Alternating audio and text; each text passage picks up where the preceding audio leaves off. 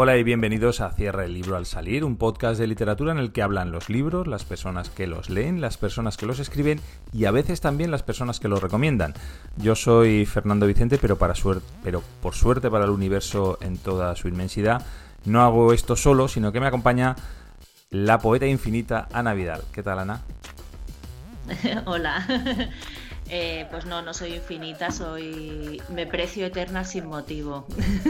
no, yo te considero infinita porque eh, estás metida en todos los bienes generales que puede una poeta meterse. Eh, en todos los jardines estás tú, siempre estás en todas partes, con lo cual tienes que ser infinita. No puedes agotarte. Tengo que tengo tengo que, corregirte y yo no soy poeta. ya lo, tengo que corregir mucho porque siempre me ponen, debe ser que, que, para los demás soy poeta, pero para mí no.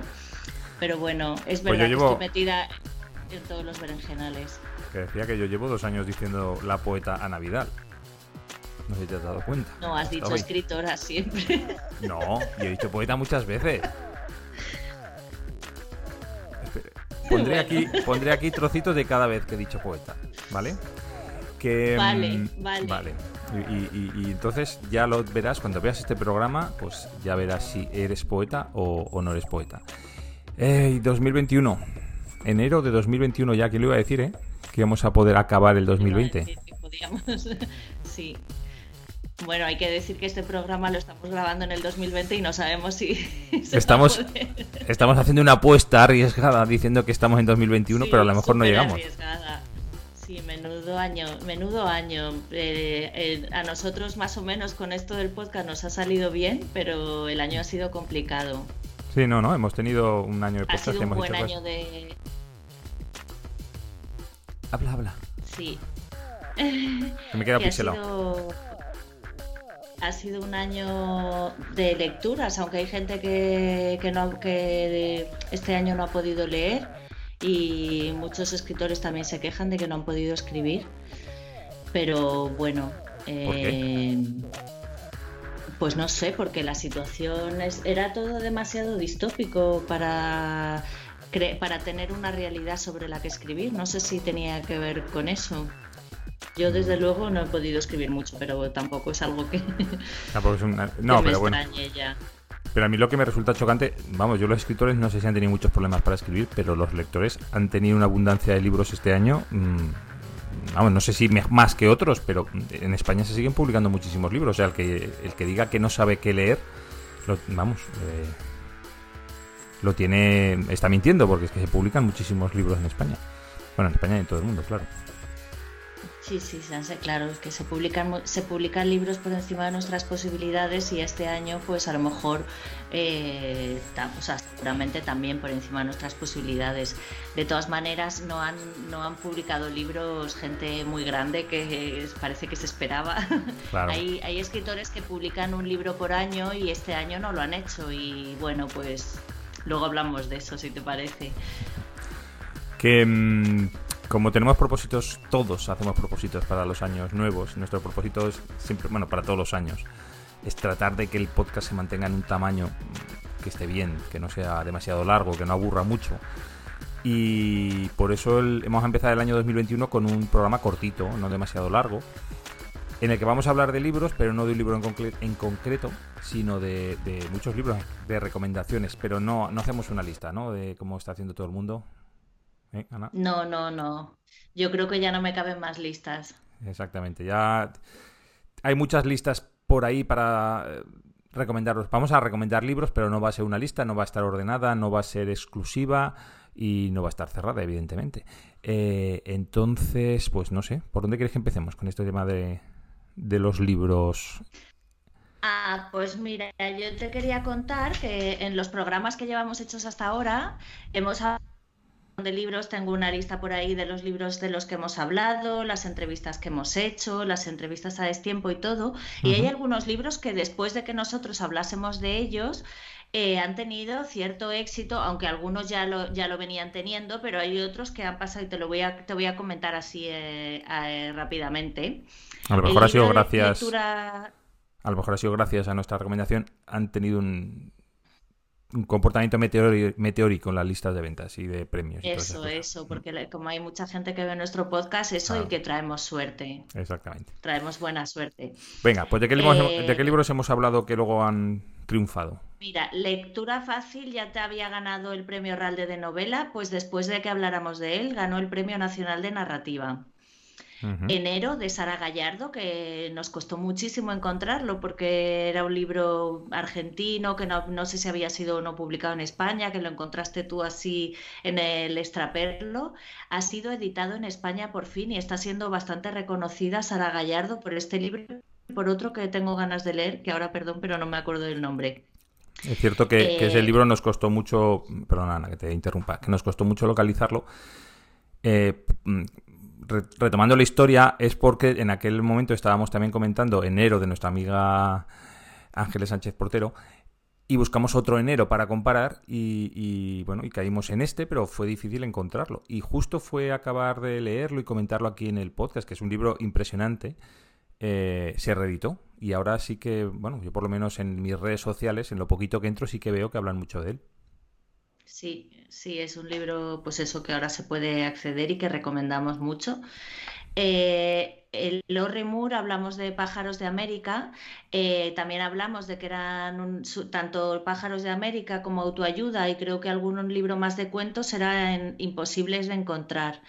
Y en Seis Barral creo que ha sido, ha reeditado los cuentos completos de Lorry Moore. También, bueno, yo tengo mis mis más y mis menos con este libro de cuentos porque es un libro que tiene creo que son 700 páginas o eh, entre 700 y 1000 páginas y me parece muy incómodo y creo que Lorry Moore merece la pena que se saque sus libros de cuentos cada uno independientemente, pero no está mal que los podamos acceder a ellos. O sea que esto es una, es una recopilación, entonces, el de Lorry Moore. O sea, han juntado varios libros en un tomo. Todos, bueno, todos, no sé si todos, todos, pero pone cuentos completos, así que me imagino que sí serán todos hasta ahora, porque ella sigue viva.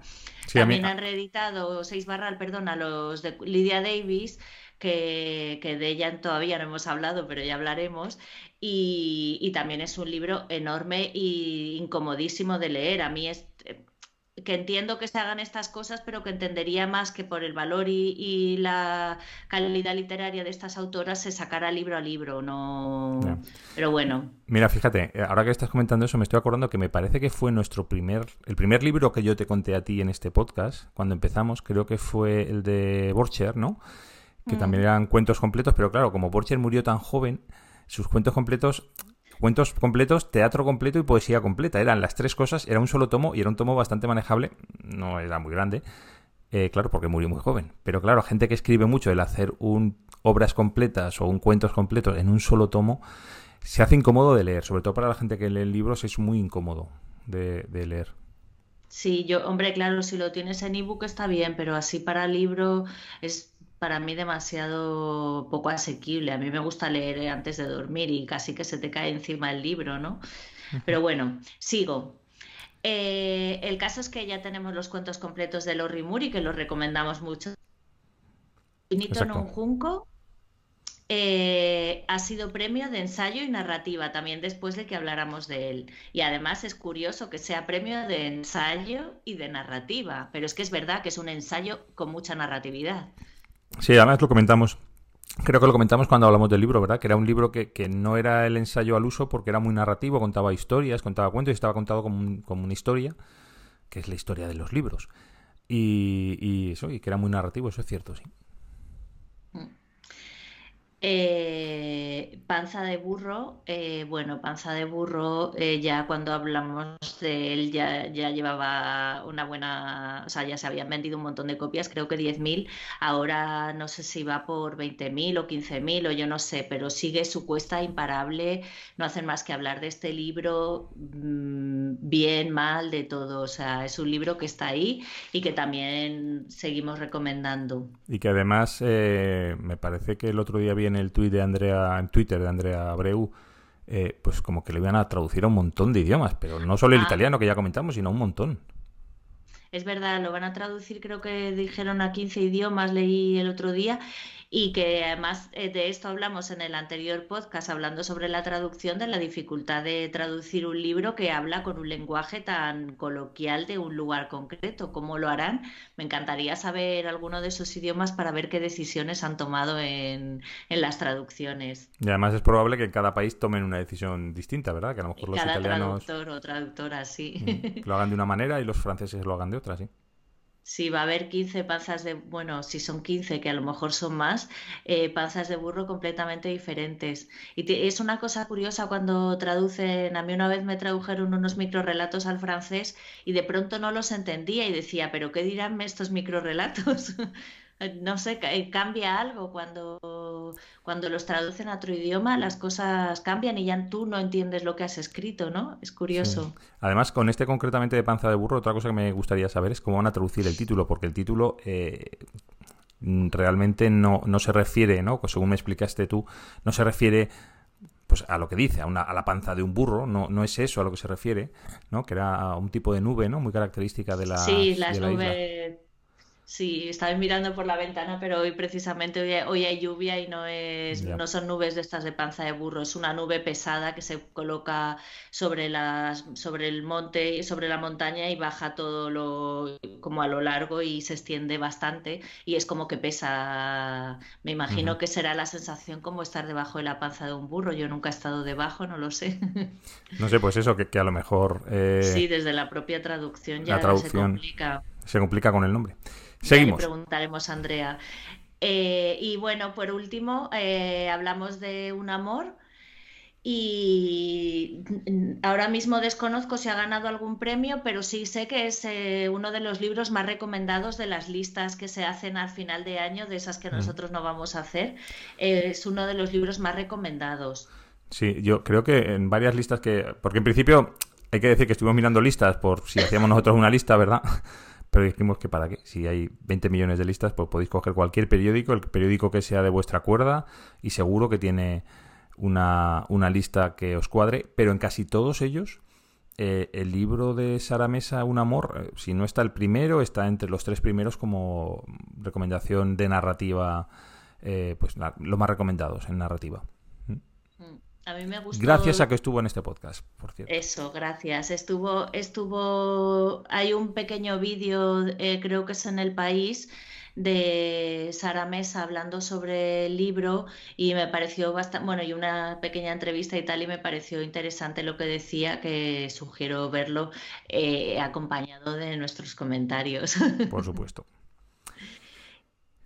Y estos son, ¿no? ¿No hemos hablado de algún libro más? No hemos hablado de, hemos hablado de muchos. Esta, es la, lista que no queríamos hacer de libros que, hemos recomendado y que han tenido un, éxito posterior a nuestra recomendación. Así que ya sabéis, escritoras y escritores, podéis venir a nuestro programa para, para ser catapultados al éxito más infinito. Exactamente.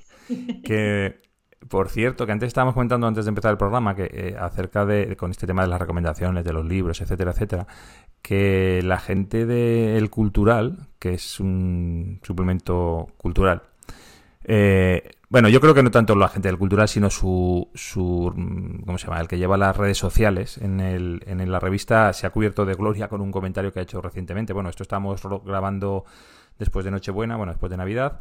Eh, pues eh, creo que fue el día de Navidad o, el día después de Navidad. No, creo que fue el día de Navidad, cuando salió este Twitter, en el que decía más o menos que dado que no había novelas de nuevas de Vargas Llosa y de no sé quién más, nombraba, Dos o tres huérfanos, huérfanos de nuevas novelas de Vargas Llosa, Landero o Mendoza, los críticos del cultural han apostado este año por obras escritas por y sobre mujeres, con un amor de Sara Mesa en un destacadísimo primer lugar, acompañada por Rosa Montero, Elvira Lindo y Ana Merino, aquí pues cubriéndose de gloria. O sea, como no tenemos a Vargas Llosa y a Landero y al otro, pues vamos a, vamos a leer mujeres, venga, o sea.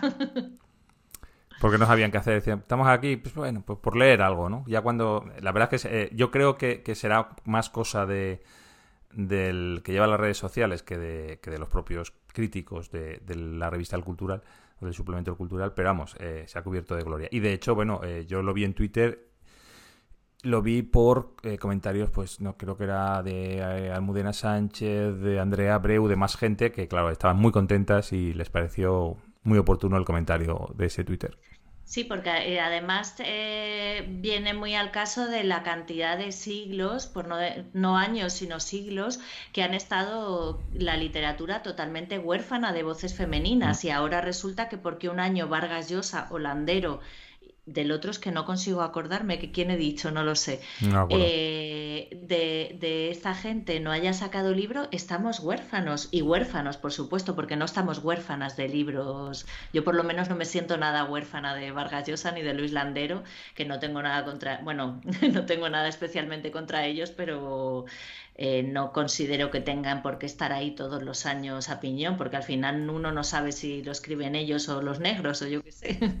Sí, al margen de que, mm, que, el comentario es muy desafortunado, que, que le han hecho muy mal y, se pueden decir las cosas de, muchas maneras, que simplemente quitando esa, esa, frase de huérfanos de y no sé qué, no sé cuántas, simplemente he dicho, este año los críticos del cultural hemos apostado por y hubieran quedado, no sé, más Hubieran quedado fenomenal. Me ha apostado por literatura de mujeres eh, sobre mujeres. Pues bueno, pues ya está. También eso tiene una implicación, que si este año apuestan sobre literatura de mujeres, o sea, escrita por mujeres sobre mujeres, es que en, el resto de los años no lo hacen. No sé si me explico. Sí, claro, porque el resto de los años no están huérfanos, pobrecitos. Eh, que de todas maneras, que, al final, o sea, lo que tienes que apostar es eh, por libros bien escritos, o sea, mm, y sin mirar el, el, el, decir, el autor o la autora, pues está bien escrito o no está bien escrito y ya está. Es que no hay más, no sé. No, no le veo libros que te gusten, que te lleguen a alguna parte, que tengan recorrido en ti, que, que, los leas y te parezca que ya son unos clásicos. No sé, hay muchas cosas por las que apostar por un libro y ninguna tiene que ser que la persona que lo ha escrito, ¿no? Eso debería como ocultarse un poco. Incluso estaría bien que los libros dejaran de tener autor o autora, ¿no? Mm. Supongo, eh, creo, estoy hablando de memoria como casi siempre y mi memoria es terrible. Eh, me parece que en Francia se hizo una prueba de las pruebas de, entrada en no sé qué liceo, en no sé qué universidad, en no sé qué facultad, en la que eh, decidieron eliminar el nombre de los aspirantes, o el nombre y el género de los aspirantes, ¿no? Para ver qué ocurría, ¿no? Entonces que cuando quitaban nombre y género, eh, mayoritariamente entraban mujeres en, la, en esa carrera, porque no sé si era una carrera de bellas artes o algo así, que tenía un número reducido de, de plazas que pues eso, que, cuando quitaban, cuando los examinadores no veían ni el nombre ni el género del que, del que se examinaba, mayoritariamente entraban mujeres. Mm, nosotras, yo hice un taller de, de, bueno, una especie de taller de microrelatos sobre género y esto, y hacíamos un, una prueba que era leer varios microrelatos y tenía la, gente que estaba en el taller tenía que decir si estaban escritos por hombres o mujeres. Y uno de los microrelatos era mío y salió mayoría de que había sido escrita por un hombre. Así que en el próximo podcast me puedes presentar como el poeta. El poeta. Sí, bueno, vamos a seguir, anda. Sí, anda. Eh, no sale el programa corto. Bueno, eh, pero bueno, como no nos vamos a resistir a, hacer recomendaciones de libros, yo creo que podíamos hacerlas aunque no las hagamos nosotros. No sé, ¿qué se te ocurre? Eh, ¿Qué se me ocurre? se me ocurre que alguien nos podría recomendar libros infantiles. Ah, y sí, que estamos... Que, estamos justo en víspera de Reyes. Exactamente, muy bien. Eh, ¿Y conoces a alguien? Sí, curiosamente tengo un amigo de hace muchos años, Pablo Díaz Coviella, que tiene, la empresa de difusión y dinamización cultural Seroja y que nos va a hablar de libros infantiles. Ah, venga, pues vamos a, ver qué nos recomienda para ir corriendo a la librería y comprarlo para, para o pedirlo para que nos lo traigan los reyes. Bueno, Ana, veo que no estás en tu casa, veo que no estás sola, así que cuéntame un poco de qué va esto, porque me has pillado un poquito de sorpresa. Pues como dentro de muy poquito vienen los Reyes Magos y espero que también las Reinas Magas este año, que ya está bien, eh, hemos venido a Seroja Cultura, que es una empresa de animación lectora y de escritura. Eh, aquí está Pablo Díaz, bueno, Pablo Díaz Coviella, que es el bueno, pues el el dueño de la empresa, ¿no? Y además de las actividades de promoción y de lectura y escritura, bueno, hace un montón de talleres con niños y niñas, con juventud, con adultos también, en residencias de ancianos ha empezado a hacer talleres también. Y también tiene una pequeña librería. Y yo creo que es una de las personas que conozco que mm, le gustan más los libros ilustrados, que además desde, desde que le conocí hace ya hace ya como 15 años o más, no, más no, hace unos 10, 15, entre 10 y 15 años, eh, hemos compartido como ese pequeño, yo diría que, que vicio. Y entonces, pues para las recomendaciones de los Reyes Magos nos va, nos va a hacer unas recomendaciones de libros ilustrados. Y ya le dejo que hable. Estamos aquí en el local de Ceroja. Yo la verdad que en cuanto a recomendar libros, siempre he sido un poco escéptico porque, bueno, eh, sí es verdad que a mi gente del círculo más íntimo, eh, pues, bueno, sí me lanzo a recomendar cositas, ¿no? Pero la gente cuando llega aquí a la librería siempre me pregunta lo mismo, ¿qué me recomiendas? o qué tal. Y en parte es trabajo del librero, eh, ¿no? Recomendar los libros que pueden adquirir. pero bueno, a mí me gusta más que se lancen un poco a la aventura, ¿no? Más que yo más que llegan aquí a la librería, abran el armario, porque es una librería típica, eh, casi todos los libros están en el armario, entonces abres las puertas y te encuentras ahí las cosas, hay alguna estantería y, y bueno, un poco es jugar con, con esa primera impresión que te da eh, el libro, ¿no? Y sobre todo el libro ilustrado. Creo que, creo que en ese aspecto eh, vale más el impacto de, de las ilustraciones y la imagen de ese libro eh, y la intuición del contenido que, que, puedes, que puedes tener o que, o que puedes desear, más que una recomendación. Pero bueno, tengo aquí unas cuantas joyas que, que me he resistido un poquito a venderlas porque me gusta tenerlas siempre en la librería y cuando las vendo pues las, las pido otra vez, de nuevo, porque me gusta tenerlas como siempre aquí, ¿no? Y además yo creo que es de los que más eh, se han vendido últimamente no necesariamente son eh, este año, ni mucho menos. aquí hay libros pues, de hace cuatro, cinco, seis años y, que se descubren ahora, ¿no? Eso es súper bonito. Eh, traer libros a la librería que, que, tienen, que no son del 2020 necesariamente, ni del 2019, sino que tengan un montón de años y que nadie los conozca, pues es como muy, estamos bastante guay. Bueno, quizás empiezo por, por Jimmy Liao, yo creo que tanto Ana y yo, creo que nos conocimos con Jimmy Liao. Eh, de hecho, yo creo que me lo descubrió eh, ella eh, de sus primeros libros. Y bueno, yo tengo aquí las alas, creo que Lo puedes enseñar así para... creo que es su libro, su libro buque insignia, ¿no? creo que este libro, además de ilustración, yo creo que es la banda sonora de, de todas las obras de Jimmy Liao. Yo creo que resume aquí un poco en este libro eh, todo lo que ha hecho, ¿no? Este, este autor eh, taiwanés, que bueno, eh, siempre ha, sido editado en España por Bárbara Fiore, que recientemente nos ha dejado, y, bueno, pues mm, la edición siempre son puro espectáculo, ¿no? Y una de las cosas que más me gusta es que el traductor o traductora, que normalmente suelen variar, pero yo creo que tiene una línea de trabajo ahí en Bárbara Fiore, eh, traduce mm, sin importar que se, que, se, que se lea bien. Entonces tú a lo mejor vas leyendo cosas y dices, uff, eh, aquí hay algo mal, ¿no? Algún artículo que está mal, alguna palabra, alguna forma verbal que no es la correcta en español.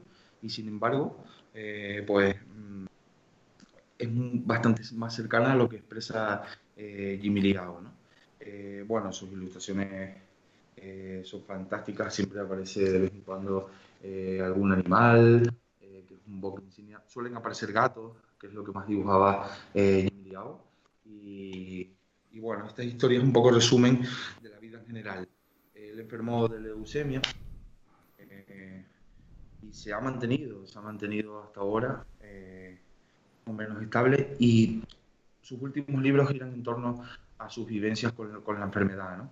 Y es súper atractivo. Y sobre todo, mm, son libros que no tienen edad.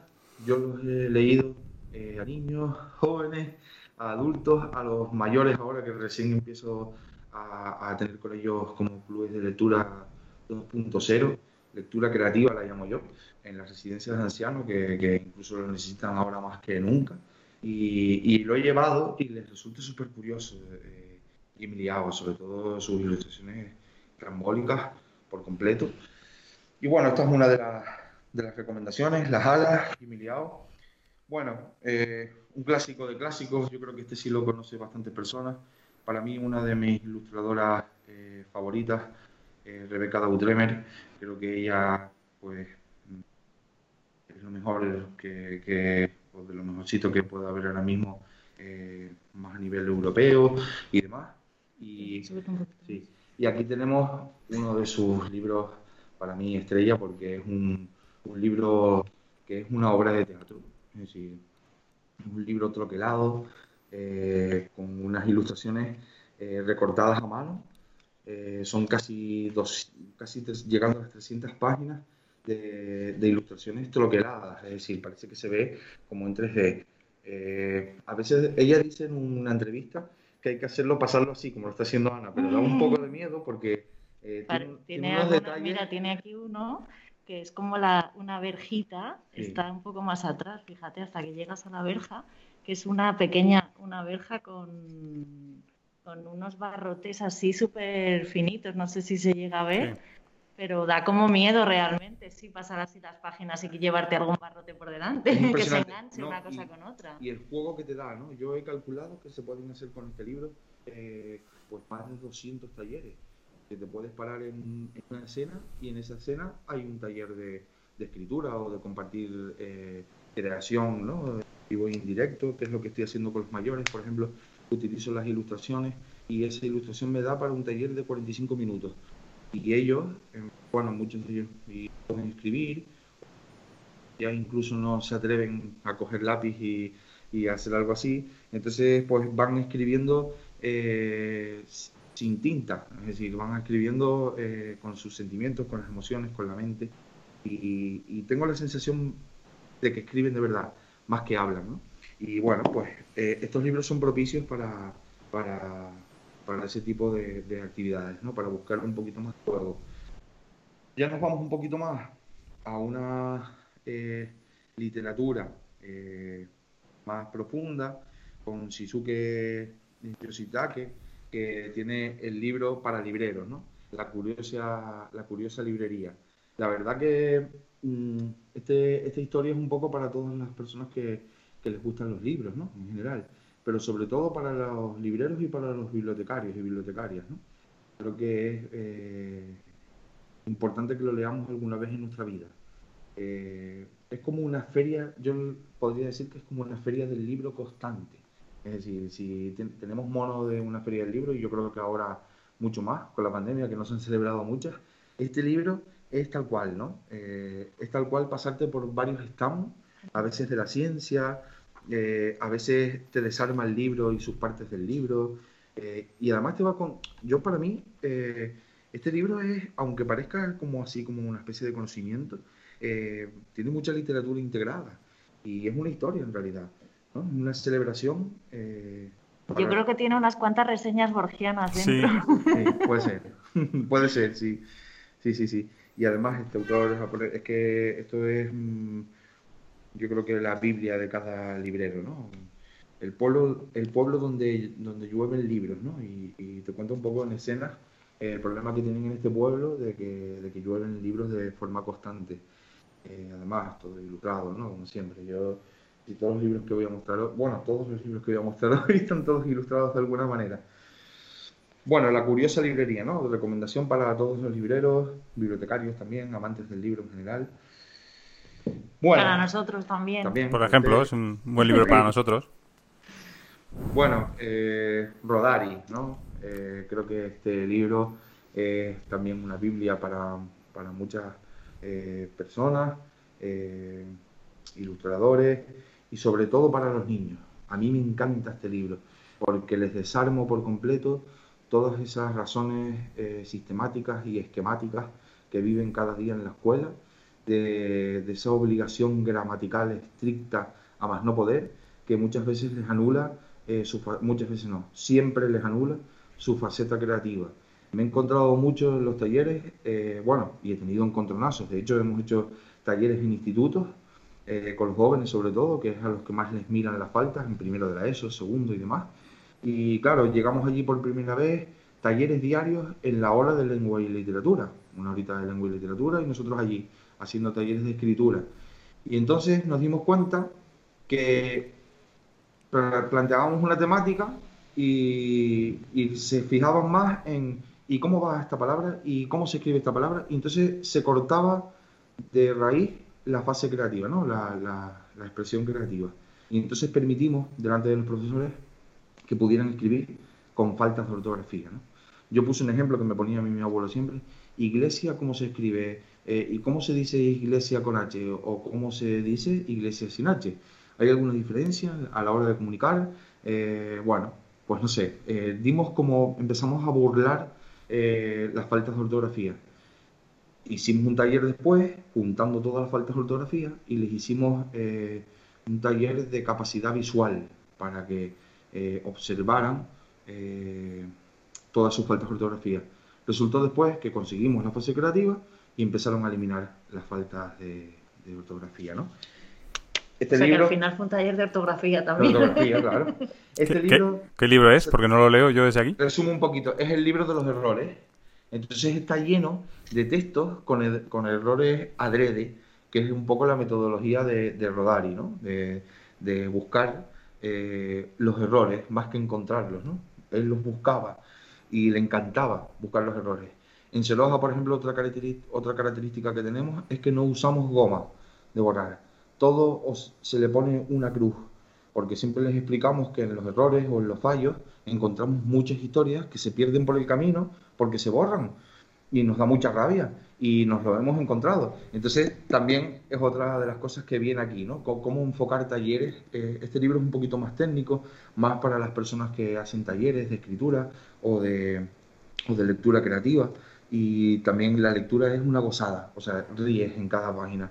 Eh, hay algunas ilustraciones y, entonces él te va dando como las explicaciones, ¿no? En el libro y te pone textos de ejemplo. Entonces da para utilizar también mucho en talleres y es una gozada, es un gustazo eh, leer este, este libro porque además es muy divertido.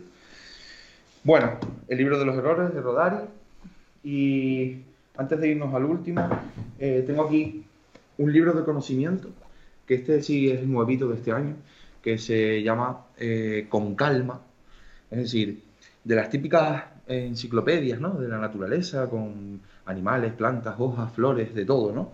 Árboles.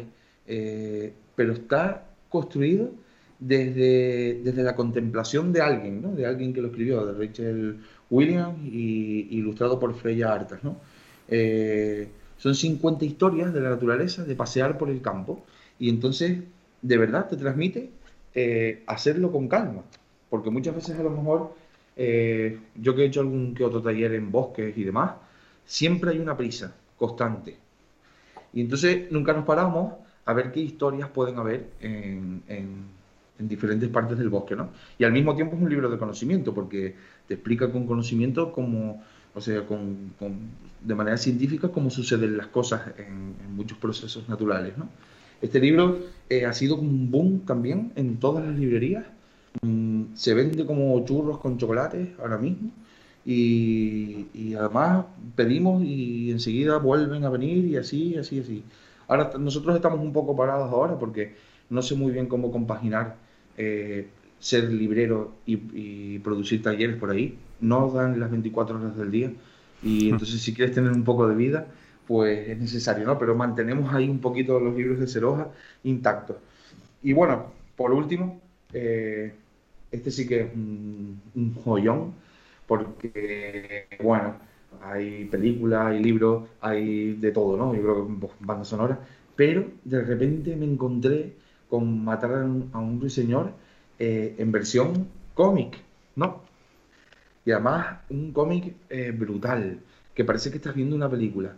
Eh, de verdad, esta recomendación es para, es universal. Aquí no hay nada que se nos pueda escapar, ni edades tampoco. la última persona que lo leyó fue una niña que venía aquí de escritura creativa y tenía, tiene 13 años y se lo llevó porque le encantan los cómics y bueno, también con el permiso de, de, su madre, ¿no? De ver si podía leer Matar a un ruiseñor. Pero bueno, eh, le encantó y lo entendió a su manera, ¿no? Y bueno, eh, las expresiones de, de, cada una de las viñetas son espectaculares. Y yo creo que esta es una fórmula, eh, el cómic, aunque no te guste, yo por ejemplo no soy fan número uno del cómic, pero de vez en cuando me empapo, me empapo de, de hojas de cómic que creo que nos pueden aportar muchas cosas buenas. Mataron a un ruiseñor de Harper Lee en versión, en versión cómic. Y bueno, estas son un poco mis, mis recomendaciones. Eh, este es el estilo más o menos que tenemos en Ceroja, en los libros de Ceroja. Hay muchos más, no nos daría la tarde para recomendar eh, libros y cositas. También eh, nos gusta que, por ejemplo, pues tenemos autores que no conocemos de nada y de repente nos envían a la librería. Nos encanta cuando llega un sobre, oye, tienes un sobre aquí y parece que es un libro, ¿no? Y cuando lo vamos a abrir, cuatro o cinco libros de, de, autores que no conocemos de absolutamente nada y encuentran la dirección de Celoja y nos lo envían con una reseñita. Oye, por favor, ¿pueden leer nuestro libro para ver si puede estar en vuestra librería o tiene vuestro estilo? Pues sí, pues nos gusta. Nos gusta eso también de, de encontrar de repente, pues eso, personas que publican su libro y, pueden tener su espacio aquí, ¿no? Nos han llegado de Madrid, de Barcelona, mm, de Francia también, nos han llegado algunas cosas, ¿no? Y después nos mandan mensajes por, eh, por las redes, oye, ¿te llegó el libro que te mandé? Y digo, pues no sé, y se nos van acumulando ahí, ¿no? Y es un poco, pues, la labor eh, diaria de, de Seroja, una, una vida eh, a medias entre la librería, la biblioteca y la producción eh, cultural. Eh, prácticamente todo lo que soñé cuando era niño. Es decir, lo último, la última patita que me faltaba era tener una librería ¿no? y poder vender libros. Eh, pues bueno, hace poquito lo, lo, pudimos lograr. Es verdad que no estoy funcionando como un librero normal, no, no puedo, o sea, no puedo, no puedo funcionar porque no puedes tener un horario comercial completo ni nada. Y por eso somos también un poquito librería desastre, ¿no? Pero bueno, también traemos libros un poco distintos, diferentes, y, eso es un poco lo que buscamos, ¿no? A personas muy concretitas, ¿no? Tenemos unos clientes, sobre todo maestros, maestras, mm, profesores también, profesoras, y, gente un poco general de la literatura y libros ilustrados, por supuesto. Aquí encuentras libros ilustrados, seguro, pase lo que pase. Mira, y nos quieres contar, porque bueno, yo lo sé, pero Fernando y nuestros oyentes, ¿no? ¿De dónde viene el nombre de Seroja? Pues Seroja viene, se lo puso mi abuelo. Eh, hoja significa, si lo buscas en el diccionario, eh, son todas las cosas que caen de los árboles.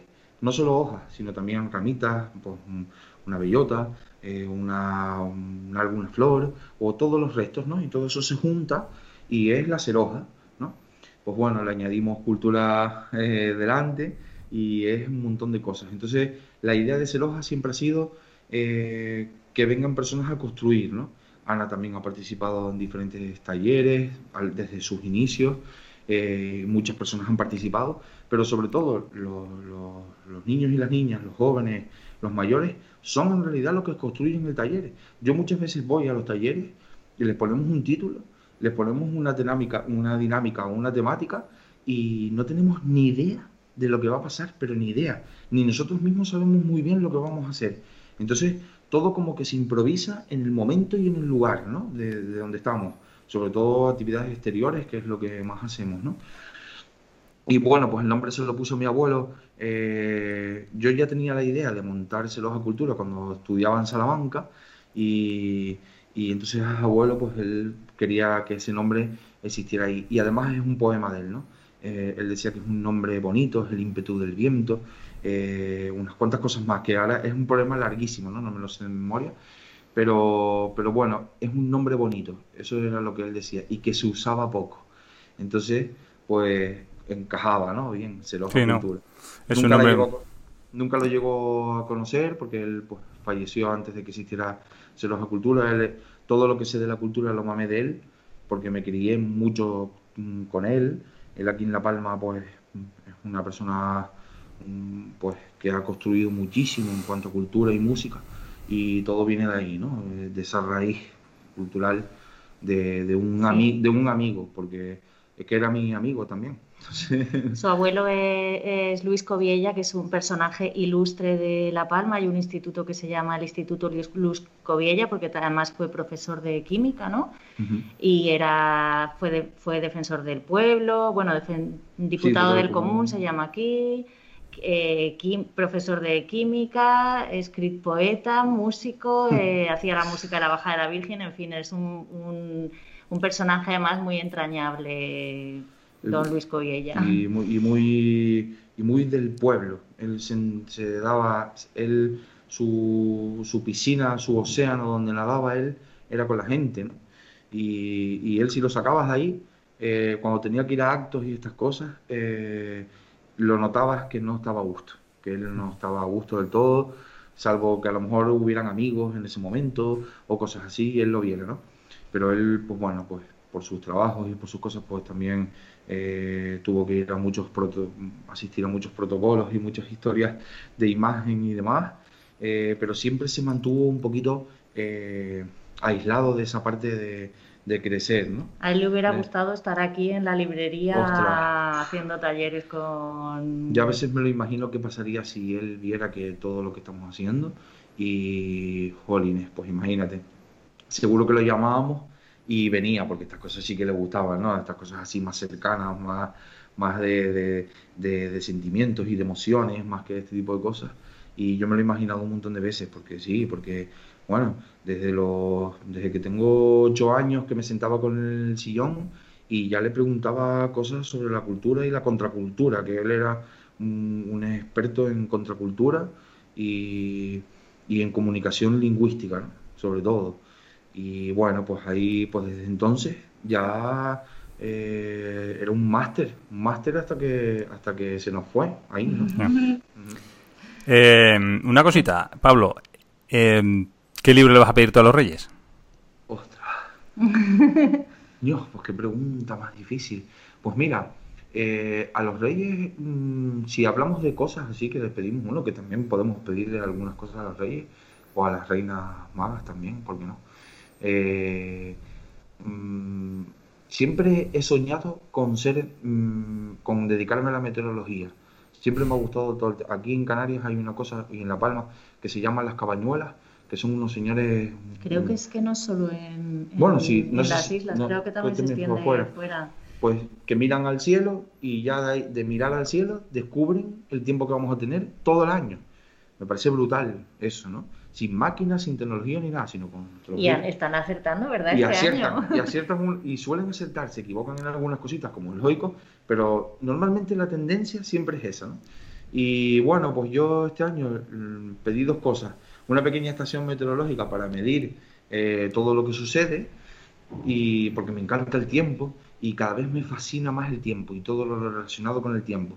Y además lo mezclo todo con talleres, con literatura, porque me encanta puedo pasar horas y horas perdiendo el tiempo, como decía mi abuelo, que también era, es imprescindible perder el tiempo para poder crear después bien. Mm, eso me ha, costado un poco eh, adaptarlo a mi vida, pero está todo relacionado con la meteorología, ¿no? Entonces me faltaba como ese aparatito tecnológico. Le voy a pedir eso. Entonces necesitaré eh, un pequeño libro eh, de conocimiento, porque yo no soy de la ciencia, vengo de letras puras, total, y si es verdad que necesito algún libro no solo de conocimiento, sino que mezcle también un poquito de literatura. No quiero esas enciclopedias estrictas de la ciencia, sino que también se vuelve un poco loca y, me explique un poco el tiempo. Puede ser complejo encontrar un libro eh, de, que fusione meteorología y literatura. Todo está escrito, Pablo, que nosotros, nosotros lo sabemos, ¿verdad? Sí. Nosotros que somos de encontrar libros raros sabemos que todo está escrito. Y, una segunda pregunta. ¿Y qué libro le pido a las reinas magas para que se lo lleven Ana?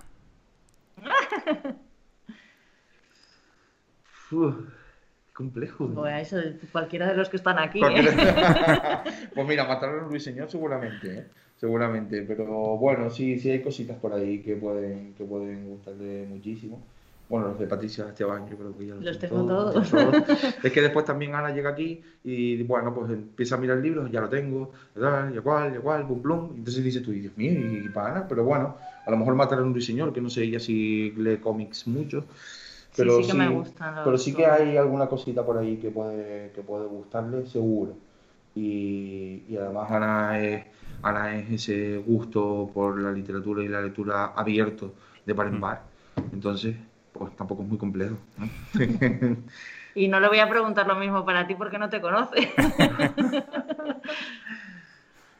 Pues nada, yo creo que ha estado muy bien. Hemos dado muchas ideas, sobre todo muy diferentes, porque son libros. La verdad es que yo creo que, salvo matar a un ruiseñor en la versión tradicional, yo creo que el resto no conocía ninguno de los que. ¿Tú no sé, Ana, si los conocías alguno? Eh, conocía el de, el de Rebeca Dotremer y el de Jimmy Liao, justo ese no lo conocía. De hecho, me ha sorprendido no conocerlo porque sí que, como incluso fui a una exposición el año pasado de ilustraciones de Jimmy Liao en Madrid, en, las, en el Museo ABC de la Ilustración, y no recuerdo ver este libro. Ahora le voy a echar un vistacillo cuando. Cuando. Pues eso, que, que yo, ya la verdad es que no conocía a ninguno y ha estado, me ha sorprendido mucho. Es que Eh. es del 2003. ¿eh? Fíjate, O sea, pero yo tengo unos cuantos, yo tengo 17 cinco o seis libros de Jimmy Liao en casa. El que me ha encantado es el de La Curiosa Librería también, ¿eh? Ese libro lo necesitamos, Fernando. No, pues ya sabes, pídeselo a las reinas magas. Vale. Pues nada, ha sido un placer, Pablo. De verdad que te lo agradecemos mucho que hayas estado este ratito con nosotros y nos has ense- enseñado la puerta de tu librería, o no sé si es un armario o es una puerta, lo que hay Sí, detrás no, de es vosotros. Pongo una puerta y voy a mover un poco, aunque yo me vaya de cuadro, para ver la estantería así con cuerdas, que es muy bonita. Ah. Y lo que nos ha contado de el armario, el armario negro. Negro completamente. El armario negro como la caja negra de, de la lotería. Que... Y de verdad, de verdad, la gente entra por la librería y le digo, bueno, pues abre el armario a ver qué encuentras. Y ahí están los libros para vender. O sea, eh, a la gente le flipa un poco eso, de que pueda abrir el armario y encontrarse, ¿no? A ver qué me encuentro hoy ahí. Y, y siempre se paran por la ventanita, la puerta principal tiene como una ventanita abierta y mucha gente me dice, ¿te ha llegado algo nuevo? Digo, ¿hay algo nuevo en ese armario negro? Digo, pues sí, sí, entra, entra a ver si descubres algo, ¿no? Y abren la puerta y están todos los libros ahí. Está guay, está guay. Así Bueno, que pues- luego, ahora, ahora vamos a abrir el armario. Vale, y cuando vaya, cuando vaya yo a La Palma también me prometo acercarme y abrir el armario a ver- lo que encuentro. Que muchas bueno. gracias, Pablo. Muchas de gracias a verdad. ti. Bueno, Adiós. Chao. Bueno, pues esto es lo que nos recomienda Pablo, que nos parece estupendísimo. Yo voy a ir a la librería en cuanto terminemos de... Yo voy a pedir alguno, pero no sé si para mis hijas. Yo creo que me lo voy a pedir para mí. Pero vamos, no sé. Sí, yo también para mí eh, ya hay alguno que quiero. Sí. Bueno, ¿y qué te parece que nos recomendemos nosotros también para, aunque estos libros infantiles no son todos tan infantiles y son muy recomendables para adultos, vamos a recomendar también lo que se denomina literatura narrativa o literatura de adultos, pero Vale. ¿te parece? ¿Te parece? Empiezo yo. Eh, yo no sé si es tanto recomendar como decirte cuáles son los dos libros de 2020 que han marcado, bueno, que han marcado mi 2020. Eh, mira, la última parte del año, los últimos mes y medio, los últimos dos meses, ha sido desde que, desde que hablamos de, del infinito en un junco, ha sido la Odisea. Eh, y, la verdad es que me ha sorprendido muchísimo. Es un libro, pues bueno, que tiene 2.800 años de antigüedad y que tiene las limitaciones que tiene ese libro, pero en, en Homero, eh, como he descubierto que Homero prácticamente lo inventó todo en la escritura, menos el amor, como tú me corregiste, que eso no lo inventó Homero. De hecho, no se habla de amor en, la Odisea. Pero es un libro que es súper eh, interesante ver como muchas de las cosas que ahora nos pueden parecer muy modernas o que son literatura del siglo XXI, hace 2800 años eh, ya, ya alguien escribía sobre eso y escribía además eh, muy bien. Y el otro libro que me ha marcado en 2020 porque me ha dado mucho trabajo ha sido La Regenta, porque bueno, he hecho, me parece que ya lo comentamos una vez, he hecho una versión reducida de La Regenta, que por cierto, si la queréis comprar, vais a, lo pondré por aquí abajo, a www.fernandovicente.me y ahí tenéis los enlaces a Amazon y Apple Books por si os apetece comprarla, es muy baratita eh, y he transformado un libro de, no sé si tendrá 800, 800 o 900 páginas en uno de 300, o sea que se lee muy, muy, muy rápido. Y de libros que me hayan gustado a mí este año, pues no lo sé. La verdad es que tendría que dar un repaso a lo que he leído. ¿Pero, Pero, no te han gustado esos dos? Estos dos que he hecho, sí, sí, claro. ya. Por eso los estoy recomendando y estoy hablando de ellos. Pero que no sé si tengo algún otro que haya leído que me haya quedado fascinado. Tendría que revisar lo que he leído. Es que tengo muy la memoria. O sea, no sé lo que he hecho esta mañana como para acordarme lo que he leído en 2020. Bueno, hay un libro que no vamos a hablar de él, que hemos leído en este 2020, porque vamos a hablar en el próximo podcast, y que también es uno de estos libros que, como comentábamos antes, eh, justo después de decir, hacemos el próximo podcast de este libro, ha sido premiado. Ya lo contaremos todo el próximo mes, dejamos aquí la incógnita.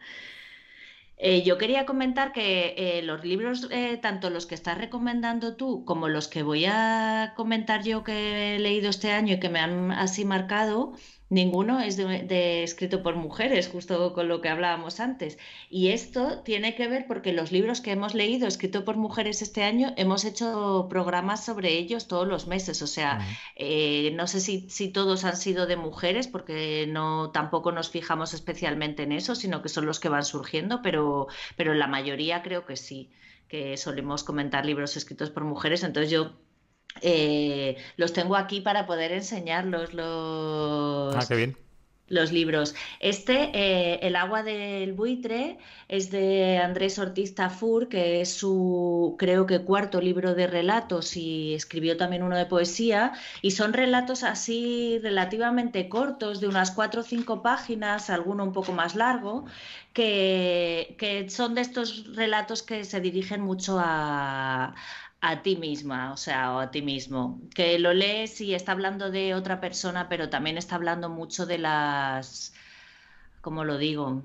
Las preocupaciones que tenemos todos, la soledad, la soledad acompañada, eh, el amor, el desamor, habla de cosas que creo que a todas las personas nos interesan mucho y bueno, yo creo que me lo voy a tener que leer otra vez porque es que se me ha pasado tan rápido, de verdad, ese, este tema de que sean relatos así tan cortitos, pues se pasa muy rápido. Luego, otro libro que me ha gustado muchísimo, que, que ha sido publicado recientemente, Daniel Monedero, Volar a casa, eh, son cinco relatos y bueno, pues eh, comentaba como una amiga que se me ha hecho demasiado corto, quizá porque su anterior libro, el Manual de Jardinería para Gente sin Jardín, eh, nos dejó con muchas ganas de más y como son solo cinco relatos, pues yo no se hubiera metido 20.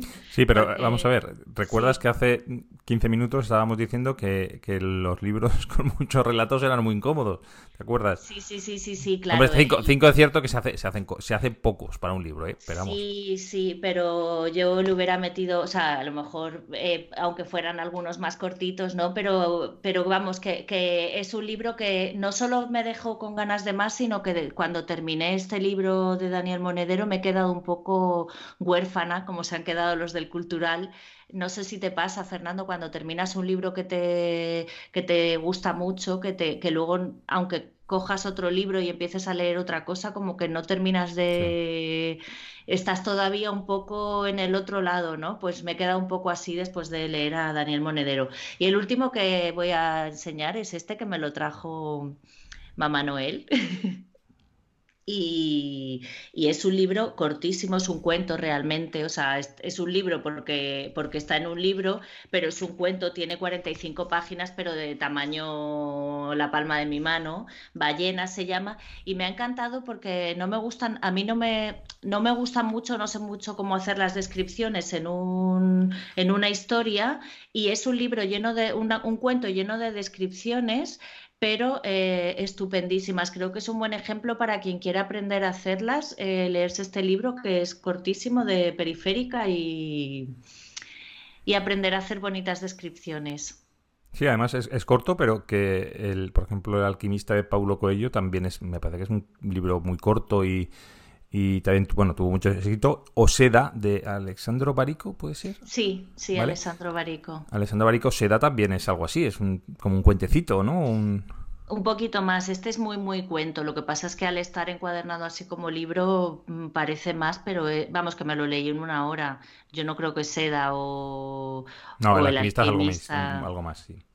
Bueno, Seda, mm, no creo que sea mucho más, mucho más, ¿eh? ¿No? Mm, bueno, que tengo además la versión extendida de seda con ah, ilustraciones y todo. Muy bien. Pues nada, pues eh, yo qué sé, yo creo que hemos hecho lo que queríamos, que era nuestro propósito año nuevo, hacer un programa cortito y, no nos hemos pasado tampoco con las recomendaciones, no hemos abrumado, como creo que es algo... que el que quiera buscar un libro pues tiene muchas opciones y muchas listas donde buscar, que tampoco hace falta que se fíe de nuestro criterio, pero se debe fiar. Que bueno, pues ya está, eh, enero de 2021 completado. Sí, a mí me gustaría decirle, decirle a todos no pueden ser buenos, que si no, y ni buenas, si no lo han sido hasta ahora ya no va a servir de nada y que, que los reyes y las reinas se porten más o menos como se hayan portado cada persona. Iba a decir, y los pajes y las... No, pero no lo voy a decir. dilo, dilo. No, no lo digo. Bueno, pues eso, que los reine, reinos, reinos no, los reyes y las reinas eh, os traigan lo que, lo que cada uno se merezca según se ha aportado, como dicen. Eh, pues nada más. Ana, ¿qué hacemos? Eh, decir que la gente vaya a nuestras redes sociales, ¿no? Eso lo ah, sabes. Sí, sí, sí, sí, que muchas gracias. muchas gracias a Charles Matusewski y a Jara por la música y los dibujitos. y, muchas gracias a ti, Fernando, por, estar aquí. Eh, vamos a empezar nuestro tercer año de, podcast con este programa. y, nada más. bueno, eso, que vayáis a nuestras redes sociales. Nos llamamos Tierra del Libro al salir y nos podéis encontrar en todas partes. Sí, estamos en Facebook sobre todo con Nana, en Instagram, en Twitter también. En Twitter quizás somos no estamos muy activos, pero bueno, estamos ahí si nos queréis decir algo. Tenemos página web que es cerralibroalsalir.com. Estamos en todas las plataformas de podcast, en iBox, en Anchor, en Google, en Apple, en Spotify, en donde nos queréis escuchar. Y no sé, no sé ya si tengo que decir algo más o no, o no sé, si te ocurre a ti algo o... Sí. Ah. Cierra el libro al salir. Cierra el libro al salir, Ana. Hasta el mes que viene, que es un mes muy especial para nosotros. sí. Adiós. Chao.